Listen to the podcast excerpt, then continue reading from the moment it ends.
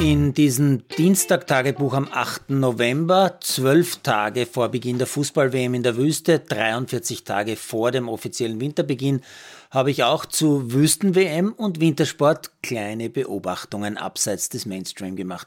Zur Fußball-WM habe ich auf Pro7 in der Sendereihe Galileo Plus eine atemraubende Story über Katar gesehen. Pro7 hat da wohl wirklich keine Kosten und Mühen gescheut und tagelang, wenn nicht wochenlang in Katar gedreht und vor allem auch recherchiert.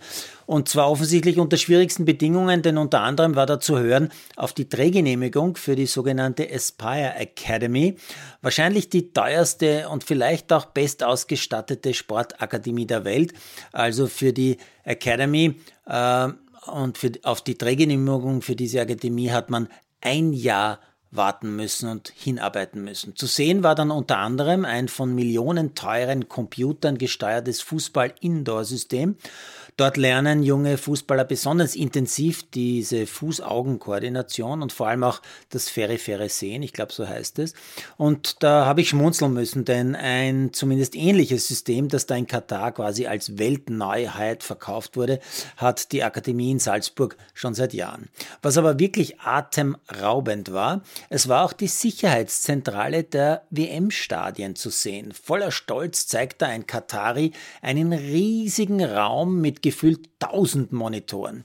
Ich habe schon die größten TV-Regieplätze der Welt gesehen und auch einmal an der Entstehung eines mitgearbeitet. Aber diese Videowand, die war wirklich ein Wahnsinn. Der besondere Stolz der Katari in jedem Raum, auf jedem Quadratmeter, ist eine Kamera und das Bild wird in die Zentrale gesendet.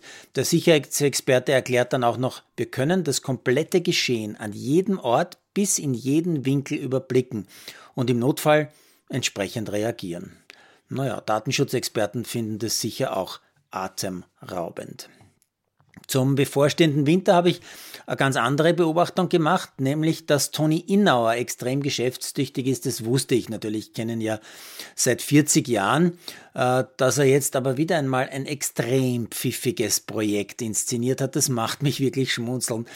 Äh, was hat er gemacht, der Toni? Er hat die Firma IDM Energiesysteme als Hauptsponsor für die finnische Skisprung-Nationalmannschaft gewinnen können und fungiert offensichtlich als Bindeglied und Koordinator. Okay, die Finnen haben seit ewigen Zeiten keinen Top-Springer mehr, äh, seit den ganz großen Zeiten eines Martiniquenen. Aber genau das nützt Innauer natürlich. Als wahrscheinlich bestinformierter Skisprungexperte, der vom Skispringen einfach mehr versteht als die meisten anderen, weiß Innauer natürlich ganz genau, dass die Finnen nach vielen schlechten Jahren wohl quasi zumindest ein bisschen unter Anführungszeichen auf dem Weg der Besserung sind.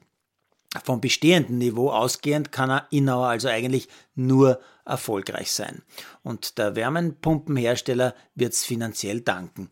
Man kann beiden Seiten eigentlich nur gratulieren und ich werde natürlich beobachten, wie sich die Finnen weiterentwickeln werden im Skispringen.